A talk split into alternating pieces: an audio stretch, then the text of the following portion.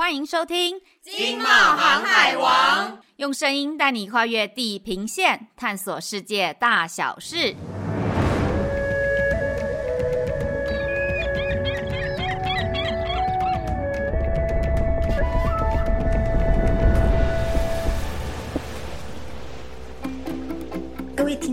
大家好！今天非常荣幸呢，我们邀请到五月一号才刚从加拿大返国任职的陈建坤主任，跟我们分享加拿大。台湾人的心目中，加拿大是一个爱好和平而且很有效率的国家。但是，台湾人对加拿大的印象基本上比较不容易和美国人做分辨。所以，我们今天呢，特别邀请到陈主任来和我们分享加拿大的独特之处，同时呢，也和我们聊聊怎么去和加拿大人交朋友、做生意。陈主任好，主持人好，各位听众朋友大家好。今天呢，我们想要透过经贸航海王的频道呢，请主人跟我们分享一下。主任在加拿大旅任的一些经验。主任是我们加拿大温哥华台湾贸易中心的主任，他现在带回这个加拿大疫前疫后最新的这个经贸讯息。主任，您可以跟我们分享台湾贸易中心在加拿大都做些什么事呢？台湾贸易中心它是我们外贸协会在加拿大西岸所设的一个经贸推广的机构。那我们当然主要就是配合我们贸协总部。的一些市场拓销的计划跟活动，那我们尽可能就是去联系，去这个发掘加拿大的所谓的买主，就是一些公司的这个采购人员，介绍我们台湾的这个产品，提供一些呃资讯，鼓励他们，比如说到台湾来跟我们的厂商做拜访，或者是参观我们的这个专业的展览，跟我们做生意。啊，另外就是收集一些市场的资讯，给我们国内厂商业者的一个参考。是是，非常谢谢主任。其实加拿大台湾贸易中心的这个工作其实是非常的多，而且繁重，全部集中在温哥华台湾贸易中心。所以在主任旅任加拿大这段期间里面，你有没有印象最深刻的这个成就感，或者是值得分享的故事，告诉我们听众朋友呢？我这边先澄清一下，就是我们温哥华台湾贸易中心是在加拿大的西岸，那它的辖区呢，就是加拿大西部的四个省份。就是包括这个卑诗省、哈亚伯达省、马尼托巴省，还有这个萨斯卡村这四个省份，还有另外呢，还有包括美国的华盛顿州跟奥勒冈州这两个州啊。那东岸的话，是我们另外还有多伦多台湾贸易中心。所以，我们外贸协会在加拿大有两个办事处。是的，是的，是是。那主任，您在这个加拿大旅任几年啦？前后啊，三年又五个月。三年又五个月。哦，其实这是蛮长的一段时间。主任，那您在加拿大有没有什么最印象深刻的事？这三年五个月有好像蛮长的一段时间都是在疫情里面。对，那个是二零一九年的十一月底哈到任的嘿，那二零二零年初就疫情就其实就开始了嘿。所以很长一段时间是刚好在疫情期间这样子，在加拿大期间，刚提到是尽可能就是去联系，去跟相关的业者，不管是现有的业者或者是新的业者。尤其我们注重新的业者的一个开发跟联系接洽，比较成就感的，也许我可以提到，就是我们跟业者或者是跟呃商会有做一些这个联系哈。那其中跟两个商会呢，呃有签这个 MOU，那这个都是我在任期间所开发出来的。那其中一个本拿比商会，本拿比哈 Model Trade 商会呢，我们在去年的十一月有。签了一个 MOU，就是一个合作的备忘录啊，希望呢彼此提供就是一些市场的资讯或者是一些活动的消息给台湾的业者或者给这个商会的会员来这个参考来参加。我们也在今年的三月份呢，共同举办一个台湾贸易经验的一个分享会。那这个分享会主要是针对他们商会的这个会员哈。我们这边做的就是由我们来接洽、邀请有跟台湾做生意而且做得相当好的这些业者，包括主流社会的业者，来分享他们跟台湾做贸易的一些经验。那有这个六十几位的这个会员哈参加。另外，他们商会也预定明年希望能够组团来台湾来参观我们的展览，跟我们的台湾的厂商来做面对面的一个一个认识跟接洽。哇，这真是一个很重要的工作哎，因为通常我们台湾的厂商要一下子认识这么多的加拿大的客商，是一件很不容易的事。但是透过贸协这个平台，透过主任的努力呢，让我们增加了很多很多的客源。主任，您刚刚有提到说有几个主流的这个厂商呢，和台湾做生意，我们非常的想要知道，加拿大跟台湾做贸易的话，大部分是集中在哪些行业呢？加拿大和台湾的一个贸易哦，当然就是横跨各个产业啦。那我们对加拿大的这个出口来讲的话，其实历年来都一直有在成长。譬如说，二零二零年的话，当然刚好碰到疫情哈，出现了这个衰退哈，对。但是到二零二一年呢，包括进口出口。都有大幅的这个成长，都有将近百分之五十的一个一个成长，所以就是这几年来的话，跟加拿大的这个进出口贸易呢，都算是有成长。去年的话也有成长，出口的话有成长到百分之十六。主要的这个跟台湾的这个贸易来讲的话。近两年，它从台湾的这个进口了哈，第一个就是可能是跟建材相关的，就是螺丝螺帽，因为加拿大的营建业非常的发达，因为它的这个移民呢，每年就增加数十万人，因为移民的话是它带动它经济成长的一个主要的动力之一。也是一个他们国家发展很重要的一个政策。这个房子一直盖啊，一直是供不应求，所以房价一直在涨。所以像建材相关的螺丝、螺帽啦，或者是这些钢材或者一些建材、家具之类的，都一直呃在增加这样子。哦，居然是建材。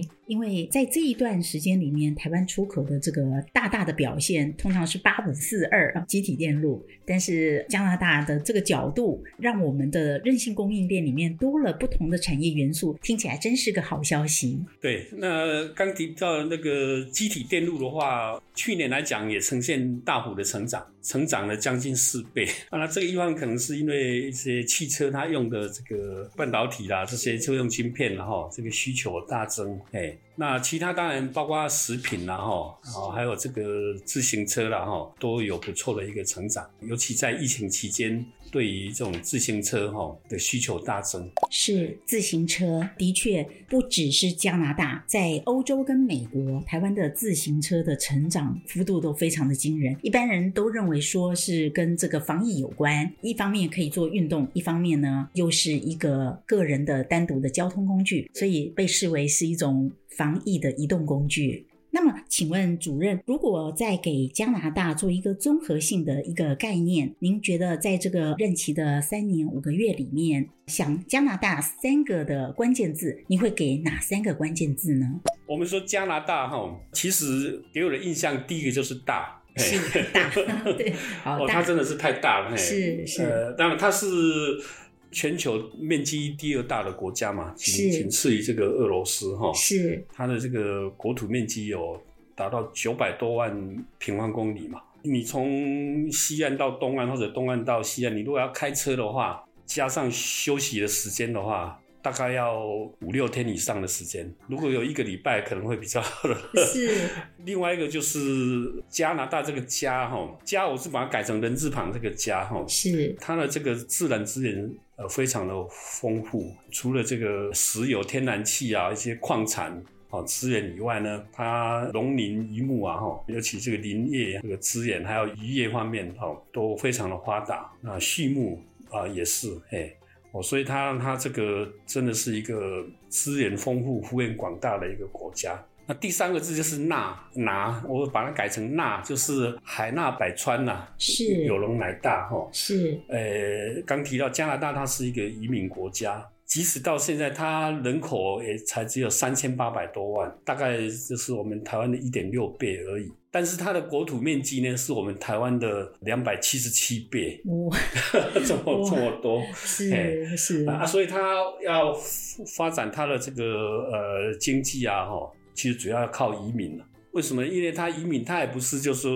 全部都说哈，阿猫阿狗都说，那他他都是呃经过严格的这个审核，有技术然后有资产的 是这些啊，所以这些移民呢会带进这个资金，带进这个技术进来。那刚才提到移民进来，他需要有住房需求嘛，那需要这个教育子女的这个教育的需求，各种这个需求呢会带动他的这个经济，等于是这个人口的。过程这个种族啊，大概有一百多个，一百多个，对，是是。其实它跟美国跟澳洲很像，都是移民国家，哎，所以它是加拿大，刚好是，哎，三个字可以形容它的这个国家的这个特色。哇，真的是很贴切，对对对，太妙了，对对对，而且把加拿大的整个的特色都点出来。对，那所以加拿大不是跟他跟他短的，啊，温哥华当然是温哥华了。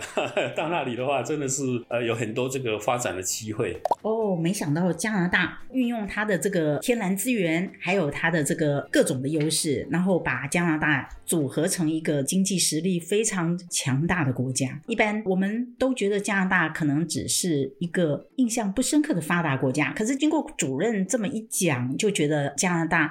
未来性可能比现在更有发展空间，因为它有很好的自然资源，然后又有很大的空间和腹地，然后最重要的是，它的南边是一个最大的消费市场，所以加拿大分担在经济的负荷上面既不重，而且呢又有很大的空间，真是一个令人羡慕的国家。另外一个天堂，另外一个天堂。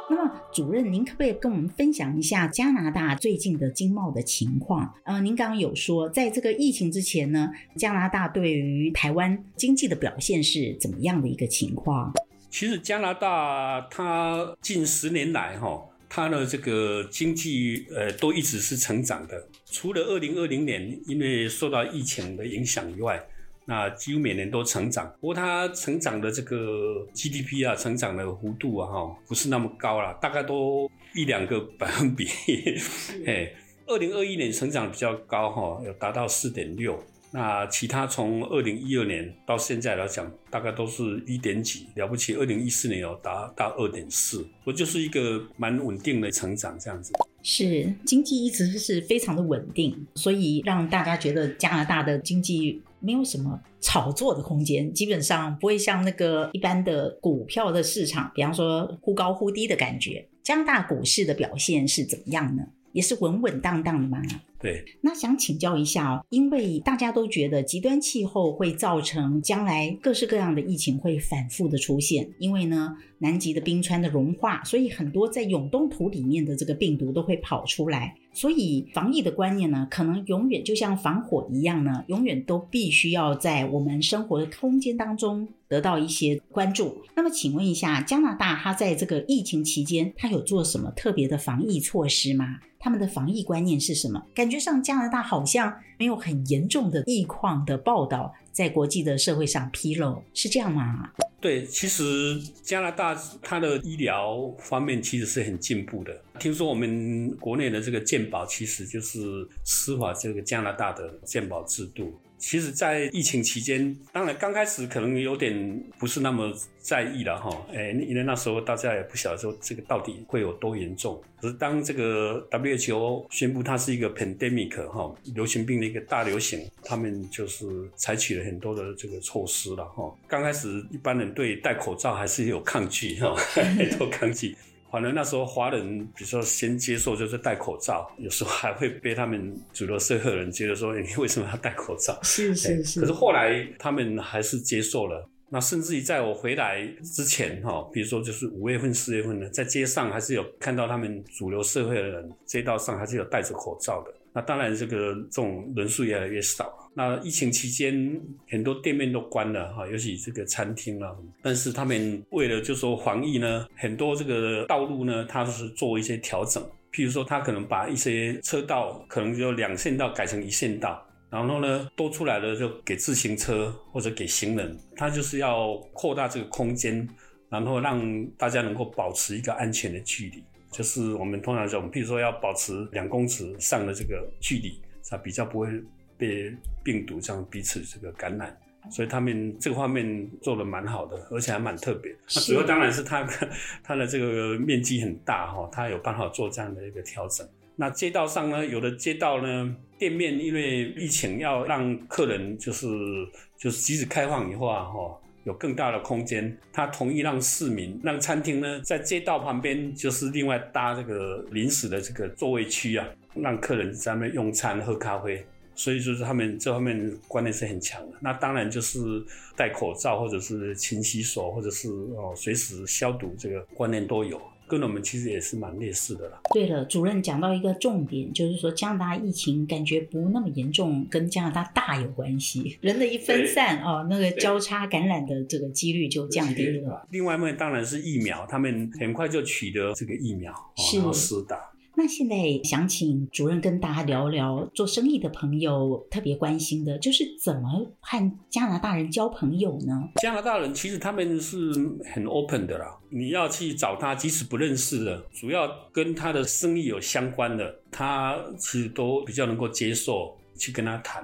但是当然，这个就是也要一个好的方式了哈。譬如说，当然很多资讯都可以从这个他们的一些相关的资料库取得，包括官方的或者工协会或者民间的哈一些商业的哈企业的一些资料库取得一些联系的资料，或者透过我们台贸中心这边都很乐意来呃协助来提供。那你你如果说拿来资料直接寄一个开发信去一个 email 去的话，不见得会有效果。那比较好的方式哈，也许可以多花一点功夫哈。譬如说透过那个像像这个社群媒体哈，像那个 LinkedIn，LinkedIn 的话，可能这个人呃他会在上面有做一些介绍，譬如他的专长或者是他的在哪里工作，公司啊里面的职务啊哈，负责的部门等等。那你找对人，然后你去跟他联系。这样的话，可能这个成功的机会会比较大一点。那就说，哎，主要你做的产业或者产品，然后你想要跟他谈的内容跟他有关的话，啊只要他有空，也许他就会愿意。其实现在谈很呃不一定就是要飞过去了哈，现在因为都可以透过那个线上哈，可以视讯就可以谈。其实我们也常常有协助业者做这样的一个联系安排。他们的业者跟我们台湾的厂商来做初步的这种诶洽谈接洽，是，所以主任很推荐我们台湾企业朋友也可以把自己的 LinkedIn 把它介绍的比较完备。对，另外一方面的话，就是跟我们厂商提醒一点，就是我们国内的厂商哈公司的这个网站呐、也许可能太忙，或者说不是那么重视哈，觉得需要做一些加强哦。就是你网站的这个内容的一个介绍啊，可能要更明确，然后更就是随时就是有专人负责去做更新，哦，做 update，让你的网站人家上去一看，啊，知道说，哎，你这家公司是做什么的，哦，是做什么产品，那这些产品的介绍，或者一些公司一些相关的营运内容，或者是活动啊，然后一些介绍。那因为有些网站可能一上去，可能那个资料很旧，那这样的话就会大打折扣。感觉上，这个数位科技在这个促进商业上面扮演一定的很重要的关键角色，尤其是企业本身或者是个人的一些这个讯息的介绍，可以让远方这个不认识的朋友先一步的认识我们的企业或者是我们的个人。那么，请问主任，在实体经济和这个数位经济上面呢，加拿大是更重视哪一方面，还是两者兼而有之？对，是两者兼具啦。是。那如果说现在我们疫情已经渐渐过去了，那么实体经济上面是不是有一些复苏的这个状况呢？比方说展览又恢复了，比方说贸易洽谈会又开始举办了。比方说，工商的互访又开始更热络了呢。没错，尤其去年哈下半年以及今年以来哈啊一些实体的活动陆陆陆续续都恢复。那当然，我刚提到就是透过这种线上视讯的，就是说哎初步了，因为毕竟我们台湾跟加拿大哈距离那么远，飞过去一趟不容易嘿。那是可以先透过视讯的方式做初步的一个见面跟洽谈，这个定位到呃对的这个业者。那也许就是在抽空会过去，对，做实际的拜访。那么讲到实际的拜访，想请问一下主任，我们去拜访加拿大客户，带什么样的伴手礼比较好呢？带伴手礼是适合的吗？当然是适合了，就是礼多人不怪嘛。那能够带，其实礼品不一而足嘛，哈。那我是觉得有特色的都可以，包括我们台湾的，比如说高山茶叶啊、凤梨酥啊 等等，其实都都很适合了。那么我们去拜访加拿大的时候，我们衣着要非常的正式吗？还有我们要注意哪些特别的礼仪吗？其实加拿大人他们也是蛮随性、蛮随和的啦，哈。平常衣着其实不是那么注重，嘿，不是重视。那街道上那个女性有时候穿着也是蛮随性的，嘿。譬如说，可能这个穿那个紧身裤就上街了，哈，都有。当然要看啦，就是很正式的场合，当然就是要西装领带这样子。一般来讲的话，其实就是要西装，就不一定要打领带了。那因为你去见他，可能他也只是穿个衬衫这样子，嘿，跟你见面这样子。重点是就是说，哎，你你要跟他谈什么哈？他花时间跟你见面，对他有没有帮助？这些相关的资讯啊，哈，这些可能要先准备好，或者一些资料啊，这些。是，那最后我们想请主任帮我们介绍看看，就是我们的听众朋友如何利用贸协的资源来开发加拿大的商机呢？对，这个是是一个重点哈。我们外贸协会之所以在加拿大东岸、西岸设这个台湾贸易中心，呃，目的就是要协助我们国内的这个业者哈，来跟加拿大国内的业者哈做这个商务上的联系接洽。开发市场，那当然我们重点是放在就是对加拿大的这个出口的市场的一个开发。那其实有很多部分都可以利用冒险的相关的这个服务哈，因为冒险每年都规划很多的这个市场拓展的一个活动，那这些都可以随时来注意有哪些活动，那是不是适合你哦，或者说你时间上可不可以来参加哦？那另外就是有。即使你没有那个活动，或者说你来不及参加啊，你也可以单独来透过冒险的这个驻外单位来帮你做在当地做一些联系啊、接洽，或者说提供啊一些潜在的一个业者哈买主的这个相关的联系资讯等等啊，那我们也都很欢迎国内业者多多来跟我们的外馆来做联系。哇，今天真的是非常谢谢主任跟我们分享。就是听众朋友，如果要和加拿大做生意的话，冒险可以陪着您一起去拓展市场。如果您单独要做特别的安排，也可以直接和我们驻外办事处联络。那我们也有小型机动贸易的拓销团的这个安排。能够协助企业因自己的时间、因自己的方便和因自己的目标去拜访客户。今天非常谢谢陈主任跟我们分享，呃，我们所不知道的加拿大。也希望呢，各位在拓展加拿大市场里面能够更加顺利成功。谢谢陈主任，谢谢主持人，以及谢谢各位听众、各位厂商。祝大家工作顺利，生活愉快。谢谢。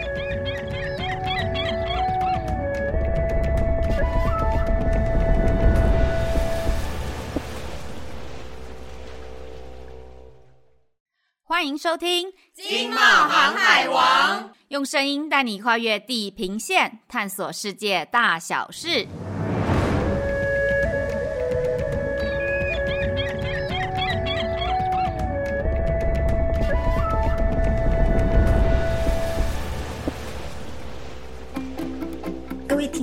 大家好，今天非常荣幸呢，我们邀请到五月一号才刚从加拿大返国任职的。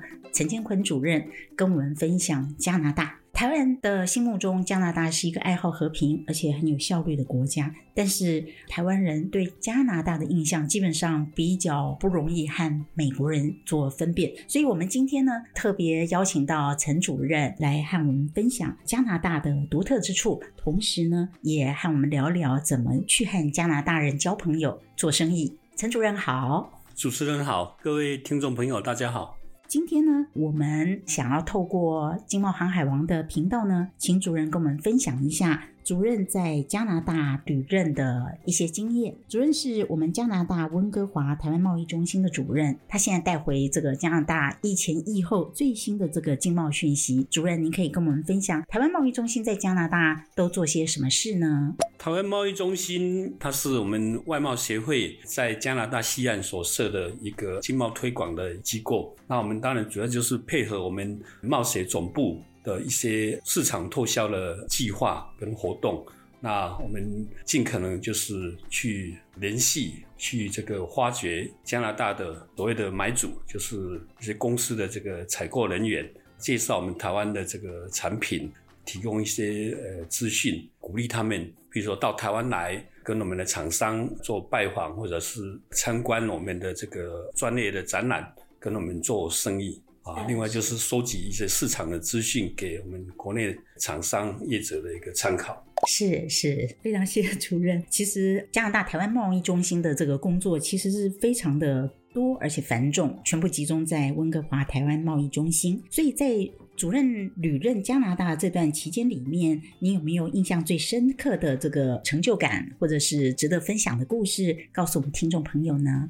啊，我这边先澄清一下，就是我们温哥华台湾贸易中心是在加拿大的西岸，那它的辖区呢，就是加拿大西部的四个省份。就是包括这个卑诗省、哈亚伯达省、马尼托巴省，还有这个萨斯卡村这四个省份，还有另外呢，还有包括美国的华盛顿州跟奥勒冈州这两个州啊。那东岸的话，是我们另外还有多伦多台湾贸易中心。所以，我们外贸协会在加拿大有两个办事处。是的，是的，是是。那主任，您在这个加拿大旅任几年啦？前后啊，三年又五个月。三年又五个月。哦，其实这是蛮长的一段时间。主任，那您在加拿大有没有什么最印象深刻的事？这三年五个月有好像蛮长的一段时间都是在疫情里面。对，那个是二零一九年的十一月底哈到任的嘿，那二零二零年初就疫情就其实就开始了嘿。所以很长一段时间是刚好在疫情期间这样子，在加拿大期间，刚提到是尽可能就是去联系，去跟相关的业者，不管是现有的业者或者是新的业者。尤其我们注重新的业者的一个开发跟联系接洽，比较成就感的，也许我可以提到，就是我们跟业者或者是跟呃商会有做一些这个联系哈。那其中跟两个商会呢，呃有签这个 MOU，那这个都是我在任期间所开发出来的。那其中一个本拿比商会，本拿比哈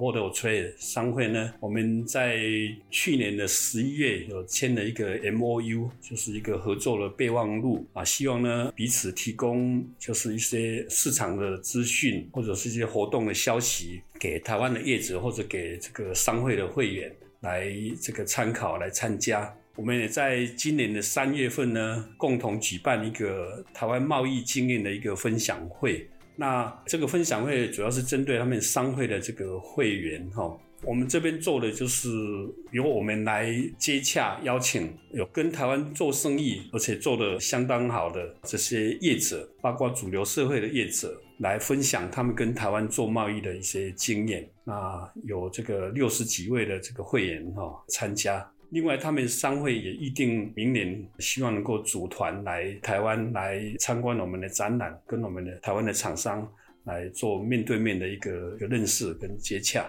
哇，这真是一个很重要的工作哎！因为通常我们台湾的厂商要一下子认识这么多的加拿大的客商，是一件很不容易的事。但是透过贸协这个平台，透过主任的努力呢，让我们增加了很多很多的客源。主任，您刚刚有提到说有几个主流的这个厂商呢，和台湾做生意，我们非常的想要知道，加拿大跟台湾做贸易的话，大部分是集中在哪些行业呢？加拿大和台湾的一个贸易哦，当然就是横跨各个产业啦。那我们对加拿大的这个出口来讲的话，其实历年来都一直有在成长。譬如说，二零二零年的话，当然刚好碰到疫情哈，出现了这个衰退哈。对，但是到二零二一年呢，包括进口出口。都有大幅的这个成长，都有将近百分之五十的一个一个成长，所以就是这几年来的话，跟加拿大的这个进出口贸易呢，都算是有成长。去年的话也有成长，出口的话有成长到百分之十六。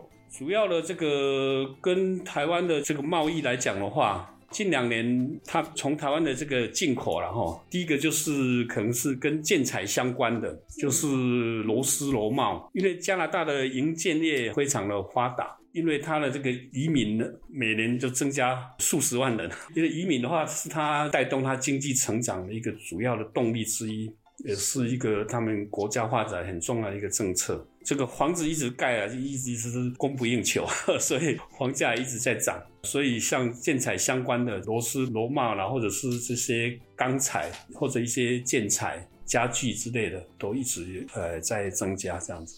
哦，居然是建材。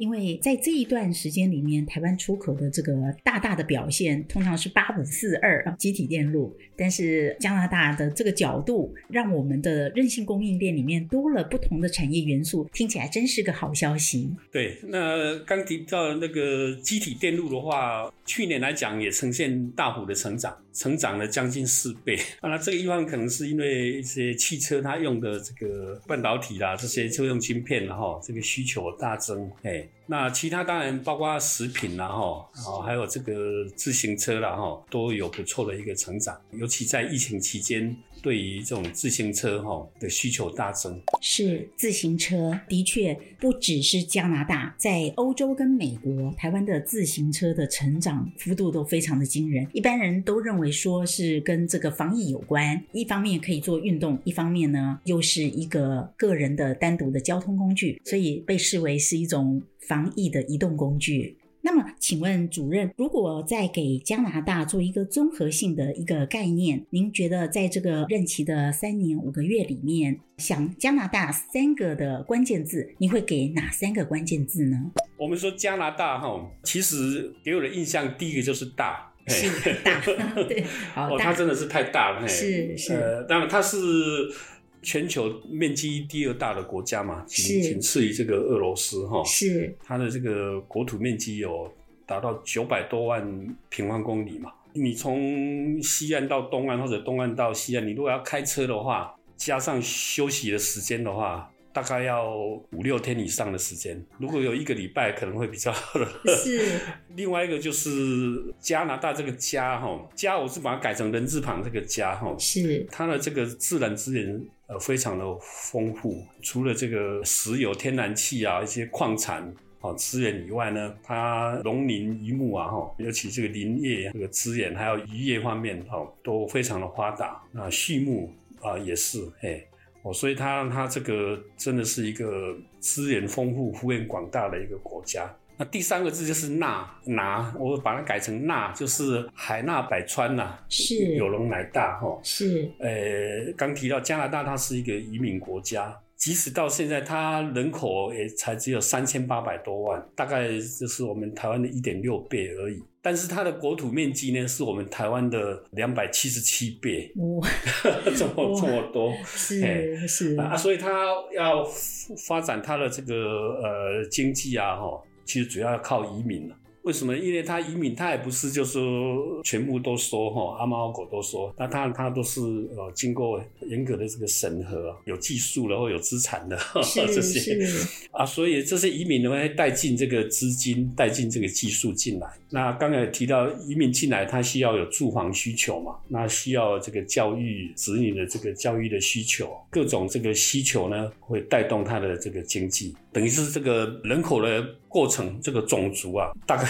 有一百多个，一百多个，对，是是。其实它跟美国跟澳洲很像，都是移民国家，哎，所以它是加拿大，刚好是，哎，三个字可以形容它的这个国家的这个特色。哇，真的是很贴切，对对对，太妙了，对对对，而且把加拿大的整个的特色都点出来。对，那所以加拿大不是跟他跟他短的，啊，温哥华当然是温哥华了。到那里的话，真的是呃有很多这个发展的机会。哦，没想到加拿大运用它的这个天然资源，还有它的这个各种的优势，然后把加拿大组合成一个经济实力非常强大的国家。一般我们都觉得加拿大可能只是一个印象不深刻的发达国家，可是经过主任这么一讲，就觉得加拿大。未来性可能比现在更有发展空间，因为它有很好的自然资源，然后又有很大的空间和腹地，然后最重要的是它的南边是一个最大的消费市场，所以加拿大分担在经济的负荷上面既不重，而且呢又有很大的空间，真是一个令人羡慕的国家。另外一个天堂，另外一个天堂。那么。主任，您可不可以跟我们分享一下加拿大最近的经贸的情况？呃，您刚刚有说，在这个疫情之前呢，加拿大对于台湾经济的表现是怎么样的一个情况？其实加拿大它近十年来哈，它的这个经济呃都一直是成长的，除了二零二零年因为受到疫情的影响以外。那几乎每年都成长，不过它成长的这个 GDP 啊，成长的幅度啊，哈，不是那么高啦，大概都一两个百分比。哎，二零二一年成长比较高哈，有达到四点六。那其他从二零一二年到现在来讲，大概都是一点几，了不起。二零一四年有达到二点四，我就是一个蛮稳定的成长这样子。是经济一直是非常的稳定，所以让大家觉得加拿大的经济没有什么炒作的空间，基本上不会像那个一般的股票的市场，比方说忽高忽低的感觉。加拿大股市的表现是怎么样呢？也是稳稳当当的吗？对，那想请教一下哦，因为大家都觉得极端气候会造成将来各式各样的疫情会反复的出现，因为呢，南极的冰川的融化，所以很多在永冻土里面的这个病毒都会跑出来，所以防疫的观念呢，可能永远就像防火一样呢，永远都必须要在我们生活的空间当中得到一些关注。那么，请问一下，加拿大它在这个疫情期间，它有做什么特别的防疫措施吗？他们的防疫观念是什么？感觉上加拿大好像没有很严重的疫况的报道在国际的社会上披露，是这样吗？对，其实加拿大它的医疗方面其实是很进步的。听说我们国内的这个健保其实就是司法这个加拿大的健保制度。其实，在疫情期间，当然刚开始可能有点不是那么在意了哈，哎，因为那时候大家也不晓得说这个到底会有多严重。可是当这个 WHO 宣布它是一个 pandemic 哈，流行病的一个大流行，他们就是采取了很多的这个措施了哈。刚开始一般人对戴口罩还是有抗拒哈，都抗拒。反正那时候华人，比如说先接受就是戴口罩，有时候还会被他们主流社会的人觉得说，你为什么要戴口罩？是是是。可是后来他们还是接受了。那甚至于在我回来之前，哈，比如说就是五月份、四月份呢，在街上还是有看到他们主流社会的人，街道上还是有戴着口罩的。那当然，这个这种人数越来越少。那疫情期间，很多店面都关了哈，尤其这个餐厅啊。但是他们为了就说防疫呢，很多这个道路呢，它是做一些调整。譬如说，他可能把一些车道可能就两线道改成一线道，然后呢，多出来的就给自行车或者给行人，他就是要扩大这个空间，然后让大家能够保持一个安全的距离。就是我们通常讲，譬如说要保持两公尺上的这个距离，才比较不会被病毒这样彼此这个感染。所以他们这个方面做的蛮好的，而且还蛮特别。那主要当然是它它的这个面积很大哈，它有办法做这样的一个调整。那街道上呢，有的街道呢，店面因为疫情要让客人就是就是即使开放以后啊哈。有更大的空间，他同意让市民、让餐厅呢，在街道旁边就是另外搭这个临时的这个座位区啊，让客人在那边用餐、喝咖啡。所以就是他们这方面观念是很强的。那当然就是戴口罩，或者是勤洗手，或者是哦随时消毒，这个观念都有。跟我们其实也是蛮类似的啦。对了，主任讲到一个重点，就是说加拿大疫情感觉不那么严重，跟加拿大大有关系。人的一分散啊，那个交叉感染的这个几率就降低了。另外一面当然是疫苗，他们很快就取得这个疫苗，是然后施打。那现在想请主任跟大家聊聊，做生意的朋友特别关心的，就是怎么和加拿大人交朋友呢？加拿大人其实他们是很 open 的啦，你要去找他，即使不认识的，主要跟他的生意有相关的，他其实都比较能够接受去跟他谈。但是当然，这个就是也要一个好的方式了哈。譬如说，当然很多资讯都可以从这个他们的一些相关的资料库取得，包括官方的或者工协会或者民间的哈一些商业的哈企业的一些资料库取得一些联系的资料，或者透过我们台贸中心这边都很乐意来呃协助来提供。那你你如果说拿来的资料直接寄一个开发信去一个 email 去的话，不见得会有效果。那比较好的方式哈，也许可以多花一点功夫哈，譬如说透过那个像像这个社群媒体，哈，像那个 LinkedIn，LinkedIn 的话，可能这个人他会在上面有做一些介绍，譬如说他的专长，或者是他的在哪里工作，公司啊里面的职务啊，哈，负责的部门等等。那你找对人，然后你去跟他联系，这样的话，反而这个成功的机会会比较大一点。那就说，哎，主要你做的产业或者产品，然后你想要跟他谈的内容跟他有关的话，那只要他有空，也许他就会愿意。其实现在谈很呃不一定就是要飞过去了哈，现在因为都可以透过那个线上哈，可以视讯就可以谈。其实我们也常常有协助业者做这样的一个联系安排，他们的业者跟我们台湾的厂商来做初步的这种诶洽谈接洽。是，所以主任很推荐我们台湾企业朋友也可以把自己的 LinkedIn 把它介绍的比较完备。对，另外一方面的话，就是跟我们厂商提醒一点，就是我们国内的厂商哈公司的这个网站呐、啊，也许可能太忙，或者说不是那么重视哈，觉得需要做一些加强。哦，就是你网站的这个内容的一个介绍啊，可能要更明确，然后更就是随时就是有专人负责去做更新，哦，做 update，让你的网站人家上去一看，哦，知道说，哎，你这家公司是做什么的，哦，是做什么产品，那这些产品的介绍，或者一些公司一些相关的营运内容，或者是活动啊，然后一些介绍。那因为有些网站可能一上去，可能那个资料很旧，那这样的话就会大打折扣。感觉上，这个数位科技在这个促进商业上面扮演一定的很重要的关键角色，尤其是企业本身或者是个人的一些这个讯息的介绍，可以让远方这个不认识的朋友先一步的认识我们的企业或者是我们的个人。那么，请问主任，在实体经济和这个数位经济上面呢，加拿大是更重视哪一方面，还是两者兼而有之？对，是两者兼具啦。是。那如果说现在我们疫情已经渐渐过去了，那么实体经济上面是不是有一些复苏的这个状况呢？比方说展览又恢复了，比方说贸易洽谈会又开始举办了。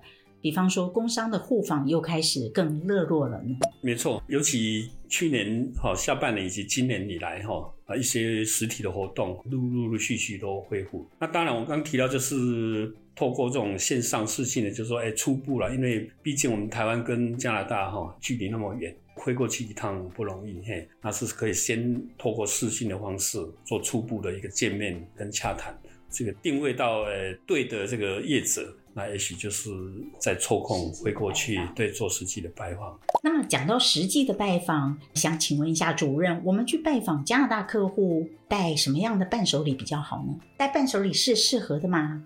当然是适合的，就是礼多人不怪嘛。那，能够带，其实礼品不一而足嘛，哈。那我是觉得有特色的都可以，包括我们台湾的，比如说高山茶叶啊、凤梨酥啊 等等，其实都都很适合了。那么我们去拜访加拿大的时候，我们衣着要非常的正式吗？还有我们要注意哪些特别的礼仪吗？其实加拿大人他们也是蛮随性、蛮随和的啦，哈。平常衣着其实不是那么注重，嘿，不是重视。那街道上那个女性有时候穿着也是蛮随性的，嘿。譬如说，可能这个穿那个紧身裤就上街了，哈，都有。当然要看啦，就是很正式的场合，当然就是要西装领带这样子。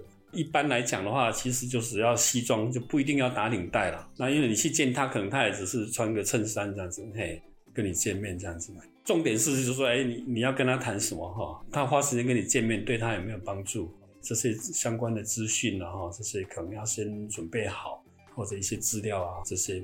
是，那最后我们想请主任帮我们介绍看看，就是我们的听众朋友如何利用贸协的资源来开发加拿大的商机呢？对，这个是是一个重点哈。我们外贸协会之所以在加拿大东岸、西岸设这个台湾贸易中心，啊，目的就是要协助我们国内的这个业者哈，来跟加拿大国内的业者哈做这个商务上的联系接洽。开发市场，那当然我们重点是放在就是对加拿大的这个出口的市场的一个开发。那其实有很多部分都可以利用冒险的相关的这个服务哈，因为冒险每年都规划很多的这个市场拓展的一个活动，那这些都可以随时来注意有哪些活动，那是不是适合你哦，或者说你时间上可不可以来参加哦？那另外就是有。即使你没有那个活动，或者说你来不及参加啊，你也可以单独来透过冒险的这个驻外单位来帮你做在当地做一些联系啊、接洽，或者说提供啊一些潜在的一个业者哈买主的这个相关的联系资讯等等啊，那我们也都很欢迎国内业者多多来跟我们的外馆来做联系。哇，今天真的是非常谢谢主任跟我们分享。就是听众朋友，如果要和加拿大做生意的话，冒险可以陪着您一起去拓展市场。如果您单独要做特别的安排，也可以直接和我们驻外办事处联络。那我们也有小型机动贸易的拓销团的这个安排。能够协助企业因自己的时间、因自己的方便和因自己的目标去拜访客户。今天非常谢谢陈主任跟我们分享，呃，我们所不知道的加拿大。也希望呢，各位在拓展加拿大市场里面能够更加顺利成功。谢谢陈主任，谢谢主持人，以及谢谢各位听众、各位厂商。祝大家工作顺利，生活愉快。谢谢。